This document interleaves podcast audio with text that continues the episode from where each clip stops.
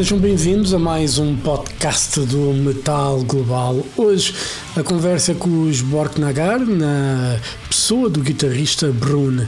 Os noruegueses Borknagar lançaram o seu 12 disco de estúdio intitulado Fall no passado dia 23 de fevereiro através da Century Media Records. O álbum é composto por oito temas, num total de 54 minutos, e foi mostrado por Jens Bogren nos Fascination Street Studios. A capa é da autoria de Eliran Cantor e é uma peça de arte, mais uma vez, de Eliran. A conversa então com Brun, guitarrista dos Borknagar. Hello. How are you? I'm perfectly fine. How about you? Everything is good. It's nice and sunny outside, so it's good. All right, lucky you. Here it's like raining like crazy and slippery and cold and you know, not too too nice, but otherwise fine. Yeah, it's a very Nordic weather. Extremely Nordic weather today, to be honest. Yes, it is. And you know, let's talk about fall. Um, been five years, uh, you know, since the previous album. Obviously, there was a pandemic, you know, in between records. Um, when did you guys start working on the songs for uh, the new album? Ooh, you know, we we always kind of write song, you know, music. We don't, you know, it's no stop or no, you know, start or stop. Really, it's it's kind of an ongoing process. I have my studio here, but but I think you know when we we did the last European tour with Moonspell and and uh, Insomnium and uh, we kind of decided, okay, after this tour, we're gonna you know sit down and plan and you know start recording a new album. So so I guess yeah, a year ago or something. I don't remember when that tour was to be honest right now, but. Um, but uh, roughly a year ago, we started, you know, to let yeah, let's go, let's start on this, let's push push this big red button. Yeah. Do the the songs change much during the process? I mean, you said you collect ideas, you're writing all the time, but you know, one thing is to have like a riff, a melody, and another thing is when the song is complete. Uh, does it change much throughout the process? Yeah, yeah, definitely. I, I, I mean, that is a huge part of the creative process for us. I mean, I have, I do my scratches, I do my outlines of a song, for example, but I spend, I mean, that that can take me. Of writing a song can take me like a couple of days, but producing the song, like in my studio here, with all the, you know, trying different guitar sounds and trying this and that, takes months so it's it's um, you know from from from scratch to a finished you know master of a song. It's it's a you know it's a long musical journey or production journey, so to speak. And and I to me that is some of the beauty making music because I I'm always been very much into the process of things. You know, yeah. um, I love you know uh, when everybody was running to the cinema to to watch the Lord of the Rings movies. I was like, yeah, sure, gonna watch them. But I really I was digging the behind the scenes. You know how they made the movie yeah. way more. you know i'm a nerd in that way so i'm i'm a guy of i like process yeah do you stress much i mean is it um because I know for some some artists it's a painful process until you know when they start in point A until they reach point B it's very painful arguments stress does that happen with you or you you really enjoy you know all that process of being creative? I I enjoy it a lot and I you know it's such an I don't know privilege. It's such an you know to be able to do this the way i'm doing it you know with with with you know the support from the record company and all that stuff on, on this level. It's it's a beauty. It, you know i feel privileged and I, I, love it. But yes it is a lot of i would say first and foremost work. It's a lot of work. So it's it's painful in that way. I mean to me i have to sacrifice a lot, a lot of time with, with my family with my kids you know. I you know i have to you know i i, I know each time that we are starting record or making a new album that okay the next half year or the next year i'm not going to do anything else probably but you know sitting in my studio working on the music or something like that on some or another different level you know. Yeah. when the album is done i you know there is other work going like video productions and stuff going on. And then you have after that we have doing interviews like this for example. So it's it's a commitment. It's a lifestyle. It's you know something that uh, you have to be dedicated towards in a sense you know. And and it for me it is. So it's it's it's it's it's tough in the way that it's it's a lot of work. It's a lot of sacrifice. Yeah.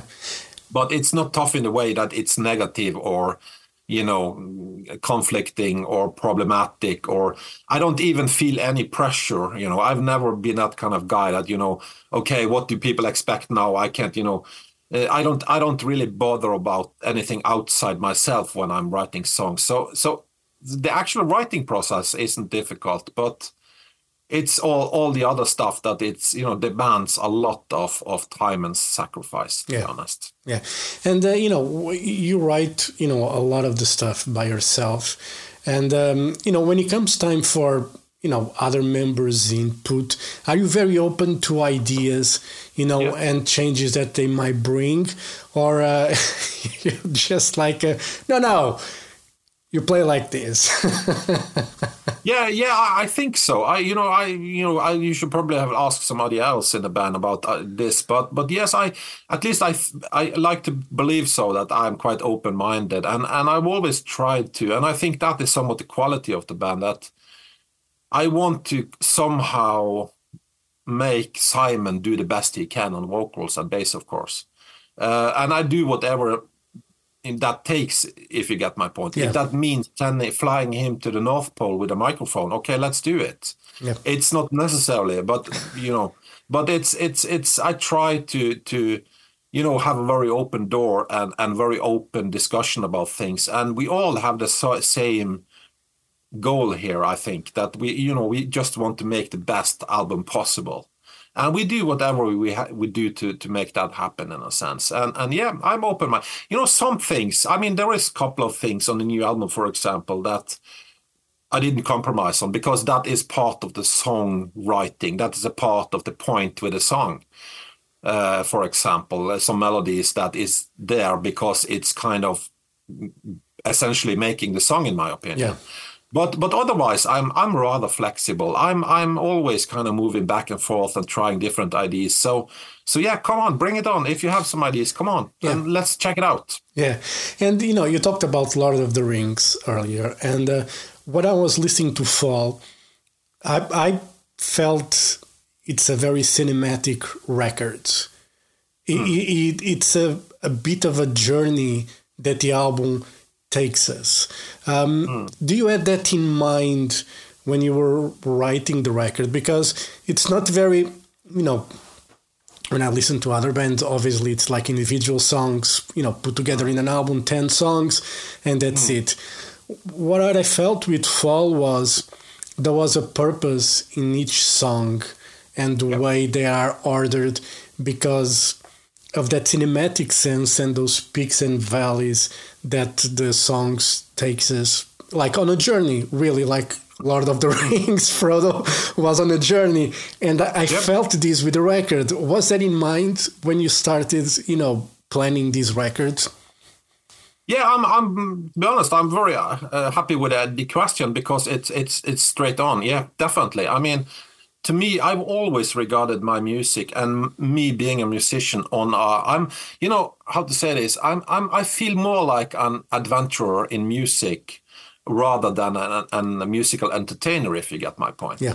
I when I started out back in the days, I wasn't really much into the idea of being on a stage, entertaining people, and all that stuff but I'm I'm way more into the idea of of making music and bringing people along on a musical journey. If you get my point, it's it's you know, and how is that done in real life? You know, that's a big question here, I guess. But but yes, I've always had a very visual um, relationship to music. To me, music has always been very visual. When I listen to music myself, I get you know music that I can dive into. I can float away. I can fly away in the Yeah. music. I can just let the you know the thoughts um, you know yeah fly into oblivion so to speak um, that is music that i find you know that is the music i love in as a music lover myself. So yes, I, I really want to to with my music, I want to bring and invite you know the listener, the people, the fans, whoever listen to it, into a musical journey rather than entertaining them. If you get my point, yeah. that's why we also lyrically and musically we keep, and especially lyrically, I guess we keep a lot of you know the lyrical content quite open. It's not you know we don't profess anything in specific. We more ask the questions. We more kind of open doors to a new maybe idea or uh, open a door to a new chain of thoughts, maybe, for example. And and that is the reason doing that is because I rather want you know the listener to be a part of this musical journey than being just a passive listener if you get my point yeah. it's it's very important to me and to me that is some of the beauty with music, being able to create music. To me, that is some of the big powers, the the the, the, the really important things about music. That is the the ability music have to bring you to another place or to another mindset yeah. or to cheer you up or maybe cuddle you a little bit if you are feeling sad or something yeah. like that. You know, I, I think that music has those abilities, and and yeah, we definitely use that. I mean, to me, that makes music so so much more profound in a sense. Yeah. Yeah, because I was listening to the record, and you know, I last couple days been a bit stressful for you know whatever reason, work and life in general, and people, and you know, and I was listening to to the to the record, and honestly, it was like fifty minutes that I was relaxed, and you know, mm. I wasn't thinking about anything. You know, I know I had an interview with you, but mm. I was just enjoying the music and where it was taking me. Even the extreme parts, they all made sense in the mm. album context. So uh, I think it's a great thing for this record. It's that um, it's a great journey, and I, I, think it's a very it's a beautiful record. Actually, yeah, and, and you know, yeah, and you know, it's it's spot on because you know I've always somehow envision my music as a trip through the forest or through on the mountain or something like that. And you know, when when people seek to relax or you know get away from everything, the daily stress and people and noise and whatever it is, people tends to go to the mountain or go for a walk in the forest or something like that just to get away from everything. You yeah. know?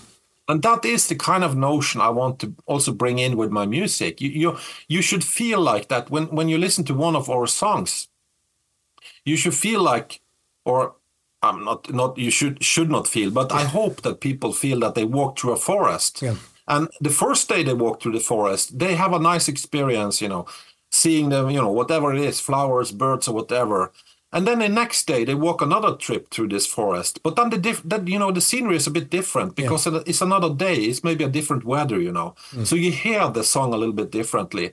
And that is also something I've tried to you know get into my music. That there is some some natural complexity to the music. The same thing as you find in nature, if you yeah. get my point. That that the, the position you are in the forest or the position you are, you know, when walking through the forest, this actually changes a little bit the sound changes the vocals change a little yeah. bit you know because you are on a different place than five minutes ago you know so so so that's kind of my my very basic and almost sound a little bit cheesy though but but idea that i want to to, to music should be almost like a, a, some kind of journey yeah where you you know whatever that means for some people that might be climbing a mountain for other people that might just be walking in the park yeah but still you know the same essence behind it or idea behind it. Yeah.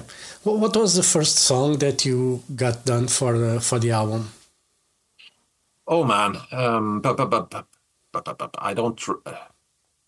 I'm not really sure. I, I usually work on two or three songs at the same time. Um, so I'm not really sure, but I think maybe it might be maybe the summit song maybe it was one of one of the first at least I remember uh, because I remember the Wild Lingers was one of the last song I did, um, at least on my part. Um, yeah, maybe that one. Yeah, and uh, you know because I was listening and I took some notes of songs. Afar, it's uh, it's it's a very nice, it's a very nice song there. Moon as well, and uh, you know the um, the Wild Lingers. It's actually a very beautiful song as well. It's very very nice piece of music. Um, when you present this to the to the guys in the band, you know, do they get excited about it? Yeah, I hope so. I, I hope so. Uh, you know, I mean, that is my very kind of strict, but also kind of demand. I don't know. That's my rule number one in this band. That if you are part of this band, uh, you know, you have to be involved in the music. You know, you have to feel the passion for the music. Otherwise, you have nothing to do in this band. So yeah, I, I honestly believe that you know we we share the same passion for music, for creating music, and we are of course different persons, and we are very like on many ways, or you know same reference point, but we are also very different persons in other ways. But we have found this I don't know this chemistry um, between us, this this magic thing going on that just you know we we I think we all share the same passion for for making music. To be honest, um, so yeah, it has been in that regard a very positive experience once more. To be honest. Yeah. Well, that's yeah. that's good. And you know, you talked about the tour with Moonspell in 2022 with Insomnium and Wolfheart. How was to you know to work with the Moonspell guys again? You know, it's uh, there is like a connection there as well. I would say musically and you know career wise, I think you you guys took the, the same path. How was that tour, by the way, in 2022? I was I was really good actually. I think. I mean, it was a bit tough. I remember because we, you know, at that time everything was going a little bit. I don't know, slow because you know, was people there were you know there is you know things got expensive after Corona and all this stuff, so people had less money and. I guess we we we hoped for a bit more. I think at least Moonspell hoped there was a little bit more people around, but but I felt that we did a really nice tour, you know, musically speaking at least, and I mean, in general, there was a lot of people and a lot of fans uh, going on, and a really good atmosphere. So that was that was awesome, and also a little bit cool thing because I, I um, you know, Fernando, he has the vocalist of Moonspell. He has a record record company, so he he's a big fan of True North and did a re-release through his record company and stuff like that. So there was a little bit of a personal, you know, yeah. um, link going on as well. So that was kind of cool. Yeah, cool. And uh, you know, with the album coming out, what are the plans touring wise? Uh, festivals? Or have you guys have um, you know already planned anything until the end of the year? Yeah, pretty much. Uh, I can't say reveal everything, unfortunately, at this point. But we have a bunch of festivals. I don't remember all, but uh, there is a bunch. I don't know, Graspop. Uh, yeah, bunch of festivals we're doing. And we have currently planning a European tour with um, with a quite big band in late summer this year in Europe. Uh, I can't reveal yeah. what band and where and stuff yet, but it, I, I think it will be announced pretty soon, I hope. Um, then we are kind of starting to look a little bit into 2025 in regards to the USA and USA tour and then maybe possibly South America, Latin America, maybe even uh, Australia, Japan. Let's see. Cool. And uh, well, there, will, there will be two years with with you know touring and live yeah. and stuff like. that. Yeah, because with the previous record, with the you know with the pandemic, you know everything just came to, to a halt, and but you guys decided that you know you you had to do the tour for uh, True North anyway. You know to would it be weird to put out an album and not tour for it? yeah, I think so. Actually, yeah, I, I actually think so because it's it's you know True North gave us so much great feedback, and you know that is still a very popular album and doing quite well actually, even you know four years after. So if we didn't, you know, complete the the circle, the release circle with touring, and as it would be a little bit weird for us, but I think also a little bit weird for the audience.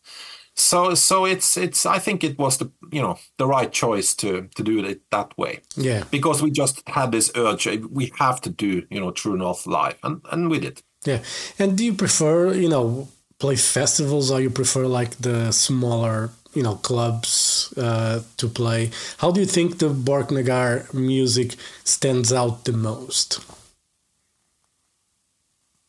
that's a hard one. I, you know, it depends very much on which country, which which city, what day it is in the week. Actually, I mean, it's it's a completely different thing to play in Berlin a Tuesday evening or a Friday evening, let's say, for example. So it depends on a lot on those things. But uh, you know, I love festivals, but I also you know that that's also it's a blast and there's a lot of people you know and there is kind of you know um, meeting a lot of people you know and, and it's kind of almost like a family meeting sometimes. Yeah. so that's really awesome of course but i also find touring interesting or very nice because you kind of get in this touring bubble. Nobody you know nothing you know you just live in this this bunk and you live in you know. It's a very simple way of living in a way and that is almost like being on an adventure again you know. It's yeah. it's you know just you know you and your bag and your stuff and your phone and that's all you have in this world kind of thing and your guitar of course. And and you kind of just roll around in Europe or in the US or whatever and it's it's you know to me that is maybe in the long run I think that's my favorite because I just I, I love being on a travel. I I love to see new places you know. I love to see changes. I'm a guy who very very soon get bored of, of stuff. If yeah. I if I have to stay one place in one week, I'm going nuts very often. I'm kind of overexcited.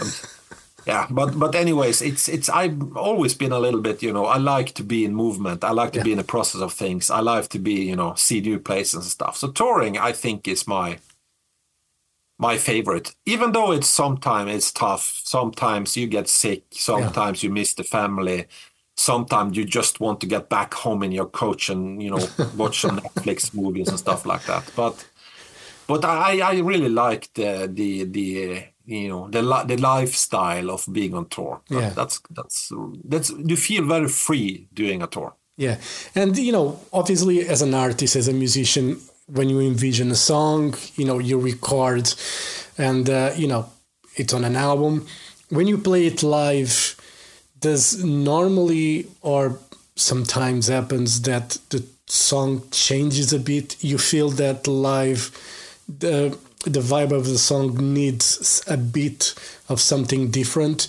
Do you feel that normally when you play you know those studio songs live do you ever felt the temptation or the need because the song live asks for it yeah, you know, I, I've always because I've never and I never gonna do that either. But but always when I write songs to my albums, I never considering doing these songs live. I never do. I mean, I, I joked with the guys uh, when we finished this new album. I said, "Yeah, I haven't written any live songs, so you know." but but yeah, you know, I I don't. I as I said, I never kind of consider doing songs live when I actually write the songs, but throughout the years i've kind of we have kind of learned to to me there is this is two different situations the acoustics is different the environment is different everything is different from from listening to an album to being on a festival for example so so I have kind of kind of given up on the idea that everything should sound like the album live because it don't it doesn't do that. It yeah. just don't doesn't do that. I mean, you might have a huge production, maybe maybe a band like Pink Floyd are able to do something like that, pull that kind of thing off. But otherwise, nah, you're not able to, you know, re at least the music we are doing, we, we are not able to reproduce that on stage. It's not just not possible because on some songs we have like six guitars going and we have, you know, it wouldn't be possible. But but we have learned to, you know, to to kind of uh, not not modify really because we are not changing anything to the songs but we are kind of boiling the songs a little bit down to the yeah. live concepts to to kind of extract the essence of the songs. And and that has for us worked pretty well i, I would say. Yeah. So so to me it's it's just being aware of it and also being you know honest about it that we have to we have to think differently how we perform the songs when we're doing live than when we're doing working in the studio, for example. That's that's a fair thing. You know, that is part of the game. It's the same thing as if you yeah, whatever you do in life, you have to adapt to the situation yeah. in a sense. And and we have to do musically as well. Yeah. And uh, you know, obviously like the, a lot of chatter and talk about you know the use of backing tracks some people really get annoyed that bands use them like for for you to create a full environment on a live setting would you consider you know using a lot of backing tracks to create that or you really prefer that rock and roll live more raw kind of you know the album is one thing but live this is Bort mm. Nagar how do you how do you see that you know perspective of um, you know playing live you know I yeah definitely. I mean in the early days i was i was a little bit like black and white on this topic because i remember we have even done full uh, blown tours without synth even even nothing just completely just guitar bass and drums and vocals of course and that's it. It worked for us pretty well but i have to admit that the last couple of years we have kind of taken a little bit step up in terms of live performance and stuff like that and there is some things that we we just have to add on on on the backup tracks. Yeah. So so I mean that is a part of the business for us. We don't use much. We don't use everything on backup track. We don't yeah. fake anything, yeah. for example. But we we try to supplement. We don't put any vocals on it or anything like that, mm. or, or a solo, for example, a lead. We don't we don't do that kind of stuff but we we do that that kind of stuff that we really want or need to be there but we can't perform ourselves in a sense if you get my point. Yeah. Like like backing like like a synthesizer in the background for example or something like that. But that is basically all for us. Yeah. You know because i think that's fair you know. It, i i think it's it's also sometimes i think and this is not meant to any to be any criticism towards audience or you know the people in, in listening going to our shows.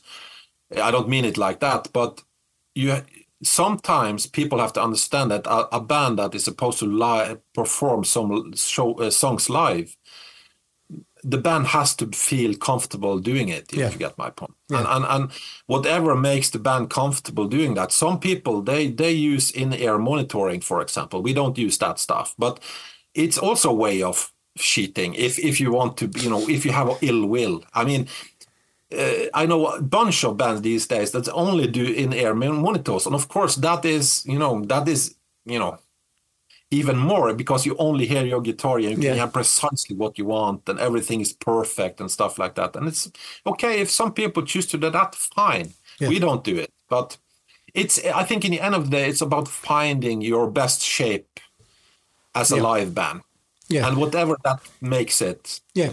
Well, you know, do it. You know, no. The thing is, for me, was just because you know I see a lot of people because when they hear the the word backing tracks, I, I think mm. they, they they mix you know backing tracks with a full blown karaoke kind of a thing, you know, or even just like I remember seeing a Britney Spears concert many many years ago here in Portugal, and she didn't sing live. Nothing was live. You know, it was no, I felt cheated in a way because you know ah. I, I, was there to watch not because I went to see Britney Spears by the way, but I was there anyway. But I saw the people you know watching it, and I was like, "There's nothing live other than their dancing." You know, and one thing for me, it's when you do something like that where everything is just recorded and another thing is just to have like a, an orchestra sound or a synthesizer or just like a, an ambient kind of a thing in the back, background. Then, you know, just faking everything. And sometimes people kind of mix, you know, using backing tracks with faking everything. yeah, I, I, I, actually completely agree. I, I would agree to the same. If I went to a Britney Spears show and wanted to hear hear that lady sing, you know, I would be disappointed if she didn't actually sing. Yeah. If it was all just on a playback. yeah. Know?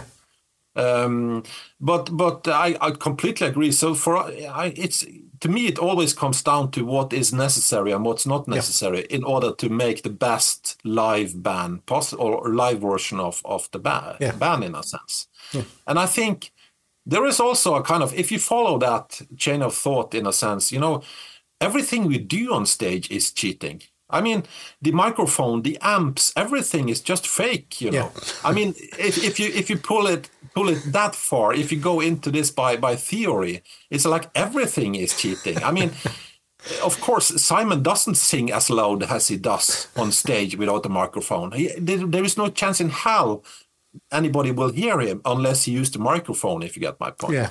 And they have a microphone, and then, then he- there is a compressor, I guess, and there is even an EQ and a sound guy doing his job to make this vocal sign sound good. Yeah. But in reality, you know, it you know, so it's my point is just roughly that Ah, yeah. everything we do in life is fake.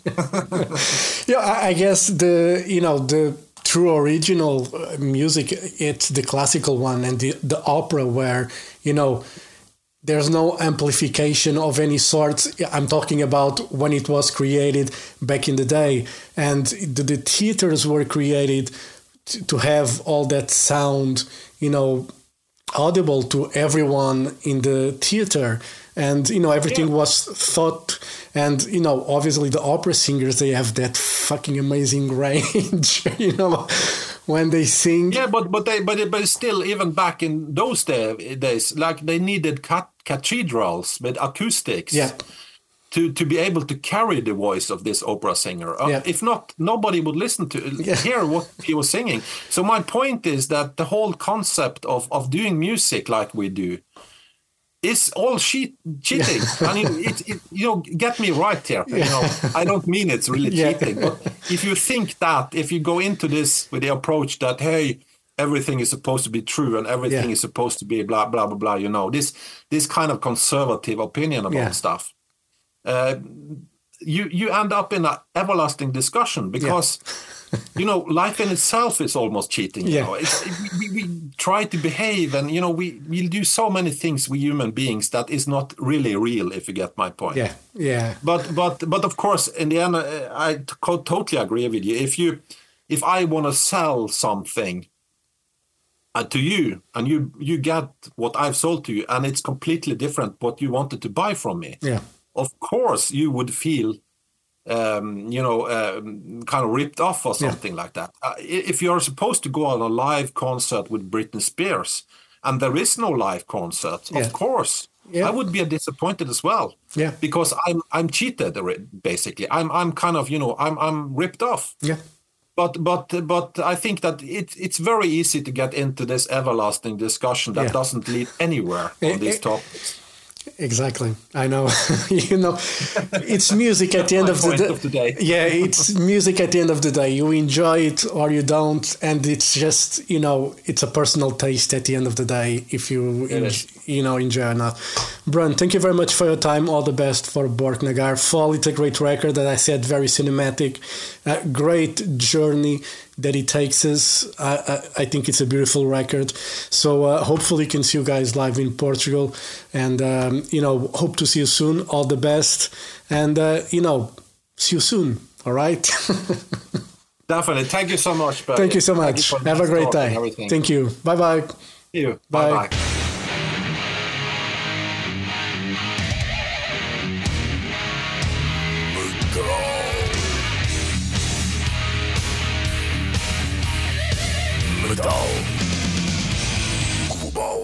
Metal Global foi conversa com o guitarrista Bruno dos Borknagar para falar da novidade False, excelente, excelente disco para os noruegueses Borknagar.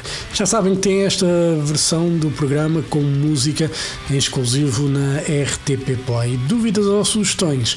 Enviar e-mail para jorge.botas.rtp.pt Visite o blog metalglobal.blogs.sapo.pt Sigam-me no Twitter, Instagram e threads em arroba Mountain King.